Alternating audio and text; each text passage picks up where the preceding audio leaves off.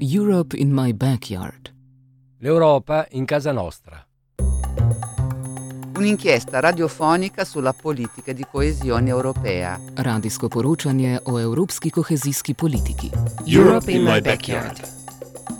Europa en mi casa. Radio reporting. Un'inchiesta Radioreportage. Un espacio radiofónico sobre la política europea de cohesión. az európai kohéziós politika nyomában.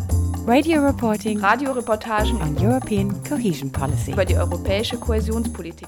Herzlich willkommen zu dieser neuen Ausgabe von Europe in My Backyard, einer Sendereihe zur europäischen Kohäsionspolitik in Baden-Württemberg. Ihr hört uns bei der Erstausstrahlung am Dienstag, den 3. Mai bei Radio Dreieckland Freiburg oder später bei eurem örtlichen freien Radio woanders in Baden-Württemberg. Heute im Studio sind wieder Eva. Und Mathieu? Wie üblich in dieser Sendereihe stellen wir euch ein Projekt vor, das mit Mitteln aus der europäischen Kohäsionspolitik gefördert wird und geben euch Hintergründe über das Thema. Und heute geht es schwerpunktmäßig um den Europäischen Hilfsfonds für die am meisten benachteiligten Personen, kurz EHAB. Davon hatten wir es schon mal in einer früheren Sendung zu äh, Wohnungslosigkeit und wir wollten das Thema nochmal aufgreifen und vertiefen, weil dieser Fonds natürlich einerseits wichtige soziale Projekte unterstützt und andererseits sich auch verändert hat und eine interessante Geschichte hat. Denn dieser sozialpolitische Fonds hat seinen Ursprung ausgerechnet in der berühmten gemeinsamen Agrarpolitik. Wie kam es dazu, Mathieu? Er entstand historisch gesehen unter anderem wegen der Auswüchse der europäischen Agrarpolitik. Darüber haben wir mit Lisa Schüler vom Brüsseler Büro der Caritas gesprochen, die den Zusammenhang erklärt.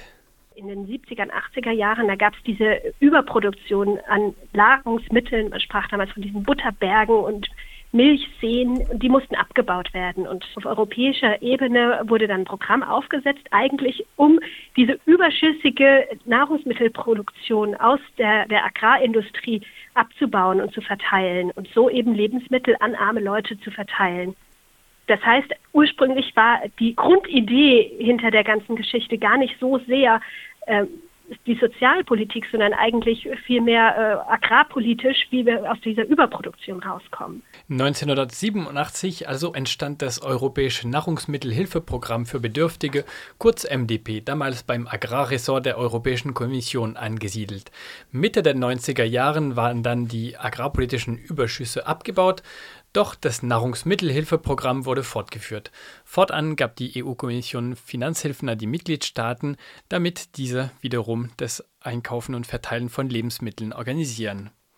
Schon von Anfang an gab es Kritik an dem Nahrungsmittelhilfeprogramm, aber die Kritik wuchs weiter mit dieser ersten Veränderung des Programms. Deutschlands Regierungen kritisierten dieses Programm maßgeblich von Anfang an. Aber auch der deutsche Caritasverband war mit dem Nahrungsmittelhilfeprogramm nicht glücklich. Wir als Caritas äh, waren damals gar nicht so begeistert davon, weil wir gesagt haben, eigentlich sind äh, ist es die, die reine Ausgabe von Nahrungsmitteln ohne einen, einen sozialpolitischen Aspekt, ohne die Begleitung der Menschen, ohne aktivierende Elemente, ähm, kann sogar Armut eher strukturell be bekräftigen und begünstigen, als, äh, als wirklich bekämpfen, von den, von den Gründen und Strukturen her zu bekämpfen. Deswegen waren wir auch ja gar nicht so begeistert von diesem, diesem Nahrungsmittelhilfeprogramm. Im Endeffekt seien Finanzhilfen für das Einkaufen und Verteilen von Lebensmitteln nichts anderes als eine Supermarktförderung, so Lisa Schüler. Abgesehen von Notlagen könne dieses Geld stattdessen direkter die bedürftigen Menschen erreichen, wenn man damit sozialpolitische Maßnahmen finanziere. 2011 musste die EU das Nahrungsmittelhilfeprogramm grundlegend verändern. Daran hatte besonders Deutschland einen Anteil, so Lisa Schüler. Es hatten dann einige Länder, unter anderem auch Deutschland, auch dagegen geklagt und dem wurde stattgegeben, dass das äh, dass es rechtlich nicht möglich ist, einfach diese agrarpolitische Überproduktion durch, eine, durch ein äh, finanzielles Hilfssystem zu ersetzen. Und ähm, es musste eben was Neues aufgebaut werden. Und da hat dann die Kommission den uns jetzt bekannten EHAB, also den Hilfsfonds für die am stärksten benachteiligten Personen, vorgeschlagen. Im Rahmen seiner Lobbytätigkeit auf EU-Ebene gestaltete der Deutsche Caritasverband das Hilfsprogramm in seiner aktuellen Form mit. Wir hatten von Anfang an gesagt, äh, wir möchten lieber äh, strukturell sozialpolitisch mit diesen Geldern arbeiten und ähm, eben die Menschen begleiten und an den Ursachen ansetzen. Gleichzeitig wurde uns natürlich auch über unsere europäischen Netzwerke gesagt, das war damals die Zeit auch der, der ähm, Austeritätspolitik, dass vor Ort es einfach teilweise nötig ist, dass die Menschen Hunger haben und erstmal Nahrungsmittel brauchen und man danach erst ansetzen kann und Strukturen bekämpfen und mit den Menschen an ihrer Situation arbeiten. Aber dass, dass es nötig ist. Deswegen haben wir sehr bald auch unsere eigene Position weiterentwickelt und gesagt, doch, das können wir natürlich nachvollziehen und sehen wir auch. Und wir haben uns dann für so ein äh, Zwei-Säulen-Modell eingesetzt, dass eben Mitgliedstaaten selbst entscheiden können, ob sie mit den Geldern aus dem EHAB Nahrungsmittelhilfe machen wollen und eben einfach Nahrungsmittel einkaufen und über Tafeln oder Foodbanks verteilen oder ob sie ein sozialpolitisches Programm damit aufsetzen wollen, das sich aber wirklich an die ganz stark ausgegrenzten Personen und am stärksten benachteiligten Personen richtet.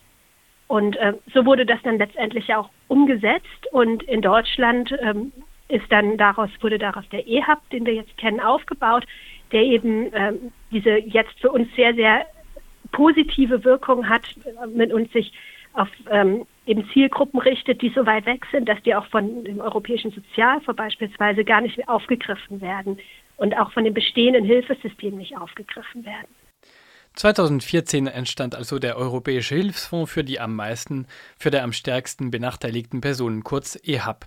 Fortan wanderte das Hilfsprogramm vom Agrar ins Sozialressort der EU-Kommission und es gab für die Mitgliedstaaten zwei mögliche Programme, wie gesagt. 24 Mitgliedstaaten blieben dabei bei einer reinen Nahrungsmittelhilfe.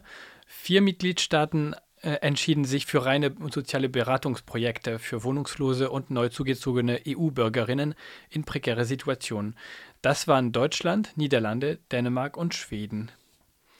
Kein Mitgliedstaat entschied sich für einen Mix aus beiden Programmen, also soziale Beratung und materielle Hilfen, obwohl das ausdrücklich möglich war.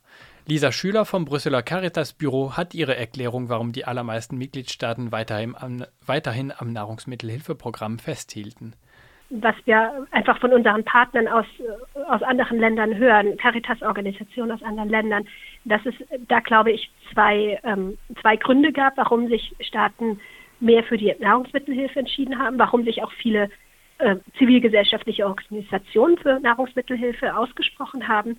Zum einen ist, dass tatsächlich aufgrund der Austeritätspolitik ähm, in vielen Ländern Nahrungsmittelhilfe einfach nötig war. Also wir haben dort ähm, Berichte von unseren Kollegen damals aus Griechenland bekommen die, oder auch aus Portugal, Spanien, die sagen, die Leute ähm, sind arbeitslos geworden, die haben alles verloren, die stehen da und können sich gerade wirklich kein Essen kaufen. Wir brauchen das. Ähm, wir können schöne Programme machen in Deutschland, wo, wo ihr das Problem in der Art und Weise gerade nicht habt, aber wir vor Ort brauchen Nahrungsmittelhilfe. Das ist das eine, wirklich diese Notsituation, die wirklich in vielen Ländern, die von dieser Austeritätspolitik stark betroffen waren, einfach da war und Realität war. Und auf der anderen Seite ähm, ist dieses ganze System der Nahrungsmittelhilfe, hat sich da auch so ein bisschen in Anführungszeichen eine Industrie draus ähm, ge gebildet. Also man, das war vor allem in Frankreich oder ist in Frankreich der Fall, dass äh, ähm, die diese Foodbanks einfach einen großen Stellenwert in der Gesellschaft auch haben. Es ganz, ganz viele Freiwillige gibt, die für diese, diese Foodbanks arbeiten, Resto du Coeur, dass man an, an, dieses System dann auch nicht ran wollte, das da entstanden ist und das eben äh, sehr viele Bedürftige hilft, aber, aber noch mehr eigentlich auch äh, einen Sinn für, für viele Freiwillige ergibt. Deutschland entschied sich, wie gesagt, ausschließlich für die Förderung von sozialen Beratungsprojekten. Es wurde dann diese, diese Projekte eben umgesetzt, die sich ja entweder an Wohnungslose richten oder an ähm, neu zugewanderte EU-Bürgerinnen. Das waren, war damals eine, die Diskussion ähm, um vor allem Roma, die nach Deutschland gekommen sind und dann hier oft in sehr prekären Situationen einfach hausen und äh, überhaupt keinen Zugang zum Hilfesystem haben die Wohlfahrtsverbände und auch die Caritas haben da sehr viele Projekte umgesetzt. Und da wurde, glaube ich, sehr viel wirklich ganz tolle Arbeit geleistet vor Ort. Die Projekte müssen stets jeweils von Kommunen und Wohlfahrtsverbänden oder ähnlichen sozialen Trägern mitgetragen werden. Durch diese Kooperation sollen die Sozialarbeiterinnen und die Behörden besser miteinander kommunizieren und die beratenden Menschen leichter an den entsprechenden Hilfsangeboten und Behörden vermitteln können. Diese Projekte werden dann zu 95 Prozent gefördert von EU- und Bundesmitteln und müssen nur 5 Prozent der Finanzen selbst aufbringen. Und jetzt wollen wir uns aber ähm, genau so ein Projekt anschauen, und zwar in Mannheim. Genau, heute geht es um Anima, Ankommen in Mannheim. Das ist ein muttersprachliches Beratungsangebot für EU-Eingewanderte in besonders prekären Lebenssituationen. Für Menschen, die in der Regel aus südosteuropäischen Ländern nach Deutschland eingewandert sind. In Mannheim sind ca. 13.000 zugewanderte Personen aus Bulgarien und Rumänien gemeldet und jährlich gibt es einen Beratungsbedarf für 2.000 bis 4.000 Menschen aber die derzeitigen Kapazitäten reichen nur für etwa 700 Menschen. Mit drei Partnerorganisationen und der Kommune betreibt Anima seit 2016 fünf Beratungsstellen verteilt über Mannheim. Wir haben mit Mila Hahn über die Tätigkeiten und Ziele des EU-geförderten Projekts gesprochen. Ziel des Projekts ist, die Menschen, die eigentlich im Rahmen der EU-Freizügigkeit Recht haben, sich in Deutschland niederzulassen, sich einen Job zu suchen, dennoch das nicht aus eigenen Kräften schaffen, weil sie einfach schon teilweise in den Heimatländern zum Opfer von bestimmten Abhängigkeitsstrukturen fallen, dass man sie halt äh, rechtzeitig aufsucht und informiert, was eigentlich ihre Rechte sind, was legal ist und wie kann man sein Leben sozusagen eigenständig führen, außerhalb von diesen Abhängigkeitssystemen. Es geht ja im Grunde um multiple Problemstellungen. Wenn eine Familie beraten wird, kann sein, dass da ein Elternteil arbeitslos ist und Kinderbetreuung ist nicht gesichert meistens, weil bei der Kinderbetreuung, also für diesen Anspruch, den man eigentlich hat bundesweit, muss man bestimmte Kriterien ausfüllen. Ohne hundertprozentige Beschäftigung bekommt man halt keinen Betreuungsplatz. Und das sind so Probleme, die sozusagen aufeinander aufbauen. Dann geht es äh, auch meistens um Krankenversicherung, sind sie versichert? Gibt es eine Möglichkeit, eine Familienversicherung abzuschließen? Solche Geschichten, sehr viel Aufwand natürlich wird mit der mit verschiedenen Anträgen sozusagen betrieben. Vor allem was Kindergeldanträge angeht, müssen die Menschen zwischen sechs und zwölf Monaten mit einer Wartezeit rechnen. Das liegt halt an der, sagen wir so, Arbeitsweise der Familienkassen. Es gibt auch kritische Fälle, wo man zum Beispiel schwerkranke Kinder im Krankenhaus begleitet und für die Eltern übersetzt oder auch in den Schulen. Also die Schulen haben sich immer wieder gemeldet und gesagt, okay, jetzt steht ein Elterngespräch an und wir brauchen Hilfe. Wir sind auch im engen Kontakt mit dem Jugendamt, mit den Angeboten Willkommen im Leben, frühe Hilfen des Jugendamts, das auch ein bisschen sozusagen das Bild des Jugendamts verbessert wird unter den Zugewanderten, ja dass man diese Hilfen auch annehmen kann. Die Palette ist ziemlich breit. Dann gibt es natürlich die ähm, schwierigen Wohnverhältnisse. Wir können keine Hilfen leisten für den Umzug oder dass bestimmte Zahlwohnungen beantragt werden. Klar, man kann mit der Antragstellung helfen und mit der Suche, aber natürlich ist es sehr, sehr schwierig. Die meisten Aktivitäten beziehen sich auf die Zusammenarbeit mit dem Mieterverein, dass man zusammen mit den Mietern irgendwie eine Lösung sucht, dass die Verhältnisse ertragbarer werden, zum Beispiel Ungeziefer vom Vermieter bekämpft wird, bestimmte Sachen stimmen, dass die Wohnungen sicher sind. Da ist aber auch natürlich der Fachbereich Sicherheit und Ordnung dabei. Das heißt, das ist alles eine Frage der Zusammenarbeit. Ja, um diese Hilfen in Anspruch zu nehmen, muss man natürlich auch erstmal wissen, wo man sie sich holt. Und wir haben Frau Hahn gefragt, wie denn Einzelpersonen oder auch Familien von dem Angebot überhaupt erfahren und wie das Projekt seine Zielgruppen erreicht. Ursprünglich, als das Projekt geplant war, 2016, äh, sah das so aus, dass äh, in der Innenstadt, also im Zentrum von Mannheim, in drei Stadtteilen, dass sich die meisten äh, Zugewanderten aus Bulgarien und Rumänien relativ, äh, sagen wir so, dicht angesiedelt haben. Ja. Und das hat sich dann ähm, so gezeigt, dass die Infrastruktur entsprechend vor Ort belastet war.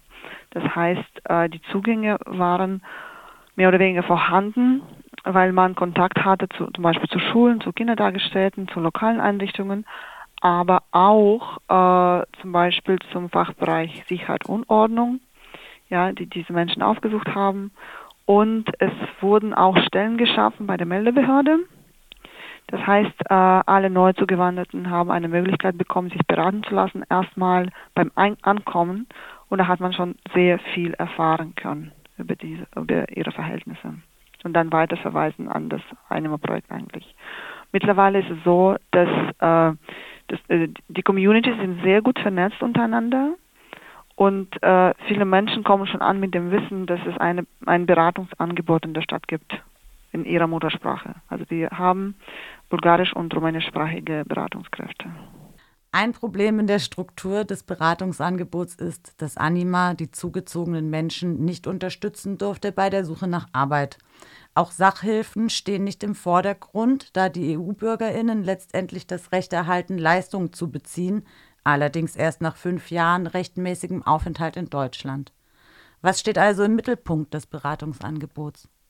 Das Anima-Team darf zu allen anderen Fragen der Integration beraten und begleiten. Das sind meistens äh, Familien, die schon 2016, 2017 angefangen haben, sagen wir so, ihre Kinder nachzuholen auch. Und entsprechend ist es eine ganzheitliche, teilweise auch Familienberatung zu Themen Wohnen, was ganz akut ist, Themen Bildung, auch Erwachsenenbildung, äh, Viele Erwachsene haben sehr geringe Bildungserfahrungen. Dann geht es um äh, Schulsystem, Kinderbetreuungssystem, generell Behördensystem in Deutschland, wie das überhaupt funktioniert. Aber es geht auch in erster Linie um Vertrauen, weil viele, die ankommen, gehören diskriminierten Gruppen an, die keine guten Erfahrungen mit den Behörden in Heimatländern gemacht haben. Und auch in Deutschland ist die Diskriminierung der Zielgruppen ein stetiges Problem. Und bei der Sensibilisierung in Behörden oder anderen staatlichen Strukturen müssen sich Projekte wie Anima aktiv um Antidiskriminierungsmaßnahmen bemühen.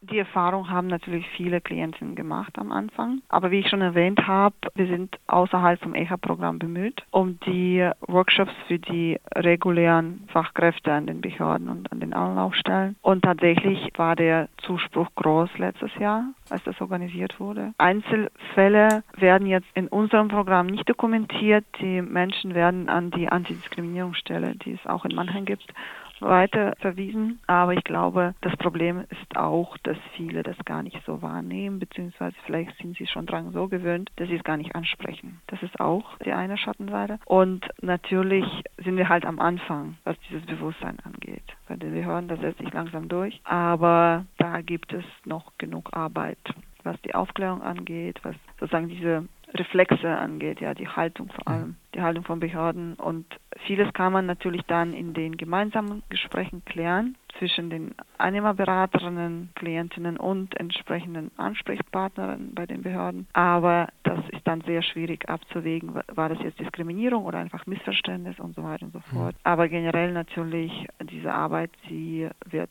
zu, die Antidiskriminierungsarbeit wird nur zunehmen. Am Anfang äh, des Projekts, also als die Zuwanderung zunahm, man hat es viel mehr wahrgenommen, vor allem bei den ordnungsrechtlichen Behörden. Da gab es ganz viel Nachholbedarf.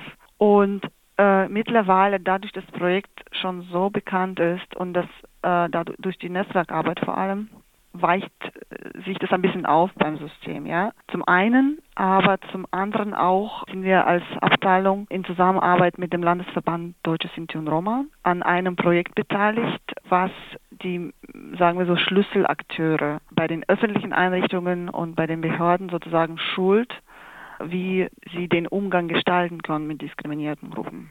Und das gibt auch zum Teil Aufschluss, wie die Situation ist und zum anderen, das lenkt sozusagen das Problem eigentlich ans Licht.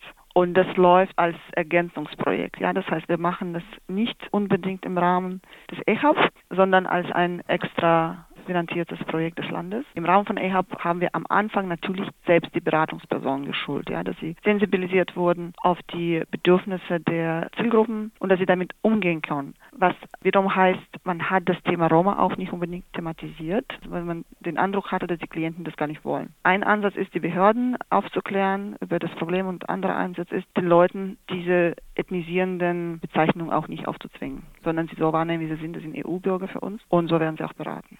Frauen und Mädchen sind im strukturellen und auch im alltäglichen Sinn besonders benachteiligt. Mila Hahn schildert die Gründe hierfür und auch den Anspruch des Projekts, Klientinnen zu empowern. Wir haben von Anfang an gemerkt, dass Frauen einfach mehr Vertrauen bringen, wenn sie von einer Frau beraten werden. Und so haben wir auch entsprechend Personen eingestellt. Wir haben fünf Frauen und einen Mann gehabt im Team. Und aber auf der anderen Seite haben wir gemerkt, dass die Frauen zugänglicher sind für die Anliegen, die sie sozusagen für die Familien erledigen, weil traditionell war die Struktur so, dass die Frauen meistens mit Kindern zu Hause sitzen oder einer geringfügigen Beschäftigung nachgehen und dann auch sich entsprechend einbringen können, weil sie einfach Zeit haben dafür. Und auf der anderen Seite natürlich war das Problem, dass Empowerment, weil viele Frauen einfach diese Rolle zwar eingenommen haben, aber sich immer noch unsicher waren, ja, was sie machen, ob sie das richtig machen. Im ECHA-Projekt durften wir tatsächlich Frauengruppen bilden, dass man sie sozusagen als Gruppe informiert, dass es zu einem Austausch kommt, dass sie halt besser die Strukturen kennenlernen können und das alles in eigene Netzwerke tragen können. Und das hat auch gefruchtet, ja, dass immer mehr Frauen gesagt haben, okay, wir stehen jetzt dafür, dass unsere Kinder bessere Bildung kriegen und dass wir auch sozusagen ein bisschen unsere Rolle aufbrechen und mehr tun, damit wir selbstständiger werden. Aber das, nach wie vor ist es ein Problem. Vor allem, es geht um sehr junge Frauen, teilweise Mädchen, die dann in diesen Strukturen aufwachsen und ab einem bestimmten Alter von den Eltern verheiratet werden. Und das ist nach wie vor ein sehr großes Problem, auch für uns. Weil dann beraten wir praktisch minderjährige Eltern am Ende. Und die sind am meisten auch armutsgefährdet natürlich von allen.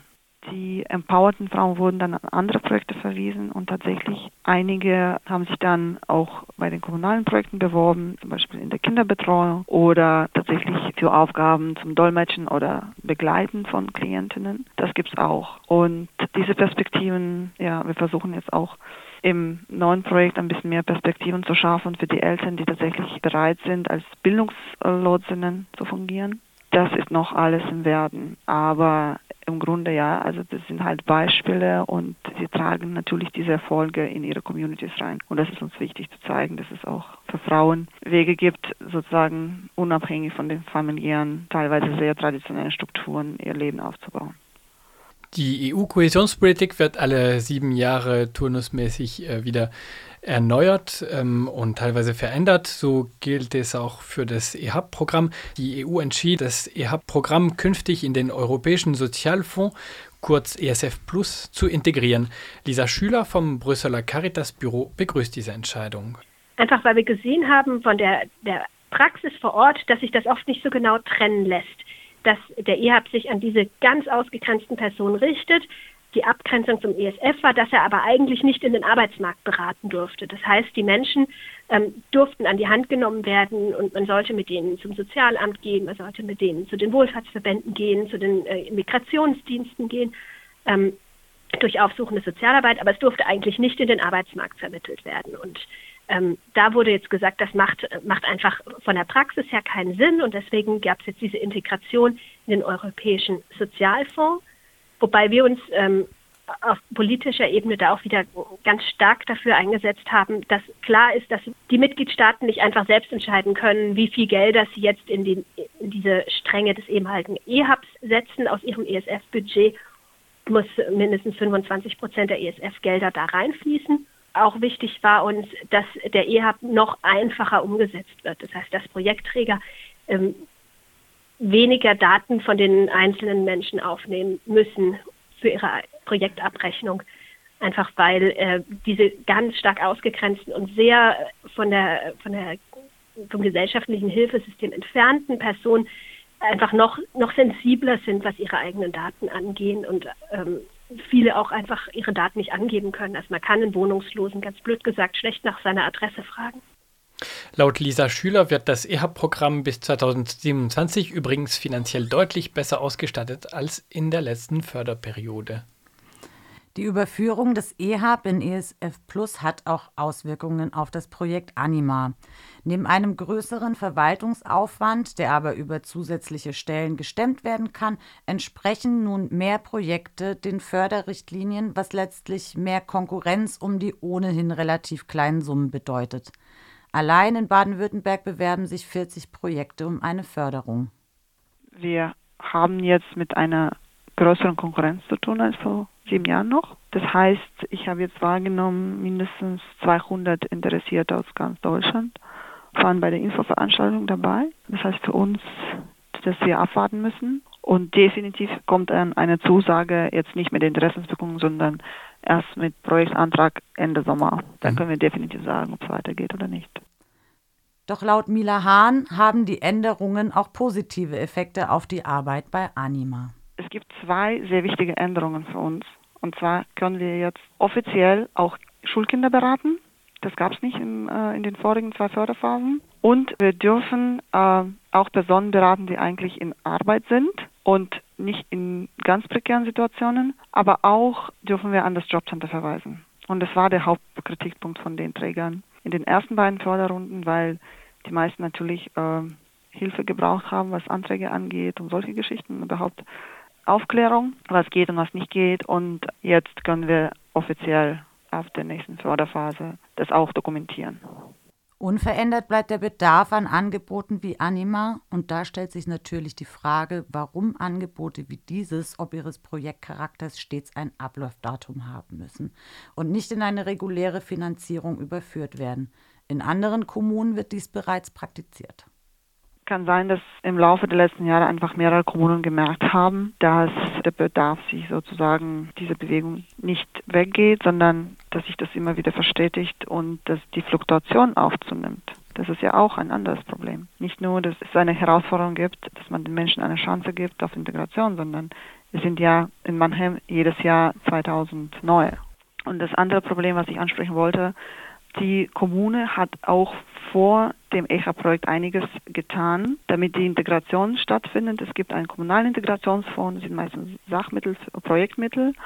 Und es gibt auch das Landesprojekt zur Gemeinwesenarbeit, meistens aufsuchende Gemeinwesenarbeit. Und natürlich ist dann die Frage gewesen, als wir das beantragt haben, was ist denn die Verantwortung auf der EU-Ebene? Weil das ist ja ein EU-Phänomen, was wir hier beobachten. Und deswegen sehe ich nicht, dass diese Projektarbeit sehr schnell endet, auch wenn wir bestimmte Strukturen verfestigen werden, sondern wird vielleicht doch dann über die EU-Projekte kofinanziert.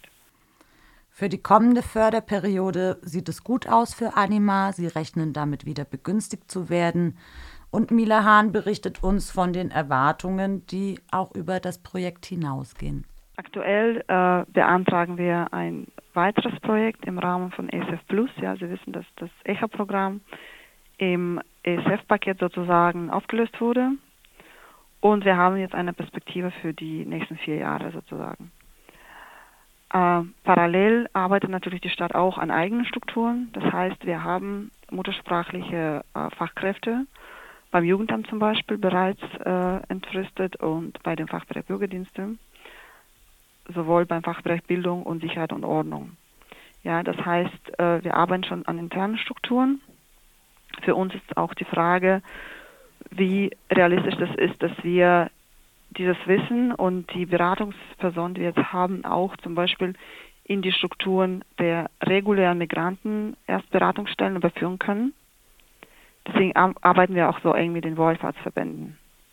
Und das wäre die Hoffnung, dass halt perspektivisch ähm, die bulgarischen muttersprachlich äh, und rumänisch muttersprachlichen Beratungskräfte auch regulär ähm, bei den Wohlfahrtsverbänden beraten können. Wir haben natürlich sehr viele Erwartungen, was die Bundesgesetzgebung angeht oder Landesgesetzgebung. Zum Beispiel in Baden-Württemberg gibt es kein Wohnraumaufsichtsgesetz, was eigentlich die maximale Quadratmeterzahl pro Person begrenzen würde. Das wäre sehr hilfreich. Das würde dann den Vermietern verbieten, auf dem Kleinstraum mehrere Familien unterzubringen. Zum einen Bundesgesetzgebung wäre nicht schlecht, wenn die EU-Zugewanderten sind ja freizügig, aber sie müssten sich zum Beispiel sofort bei der Einreise bei der Bundesagentur für Arbeit als Arbeitssuchend melden. Das wäre uns ein Anliegen, dass sie sofort in die Regelstrukturen kommen. Dann könnte man ganz anders arbeiten. Bei der Kinderbetreuung sowieso, aber das ist nicht das Problem der Minderheiten oder unserer Arbeit, das ist ein Bundesproblem. Und da könnte man natürlich mehr machen, weil, wie wir das wahrgenommen haben, helfen wir den Eltern, die Kinder unterzubringen aber die Sozialplanung hinkt immer hinterher. Jetzt werden in den Ankommensquartieren Erweiterungen geplant, was Kindertageseinrichtungen angeht und diese Erweiterungen, die werden die nächsten sieben Jahre dauern. Das heißt, es werden mehrere Generationen von Kindern in die Schule kommen, ohne jemals eine Vorschuleinrichtung gesehen zu haben. Mit ESF Plus gibt es also eine Perspektive für die nächsten sieben Jahre für die Weiterführung der EHAB-Projekte. Allerdings wird es im Sommer und Herbst 2022 wohl für viele Projekte eine Finanzierungslücke geben, weil sich zuerst die Haushaltsberatungen auf EU-Ebene sehr lang hingezogen haben und das deutsche ESF-Programm immer noch nicht endgültig von der Kommission bewilligt wurde. Die Ausschreibung für das neue EHAB Plus-Programm konnte dadurch erst vergangene Woche, also Ende April, April 2022 starten. Das war Europe in My Backyard. Verantwortlich und am Mikrofon ähm, waren Eva Maria Österle und Mathieu Cunier. Die Sendung könnt ihr nachhören im Internet Wir hören uns nächste Woche wieder und diese Sendung wird finanziert mit Mitteln der Europäischen Kommission.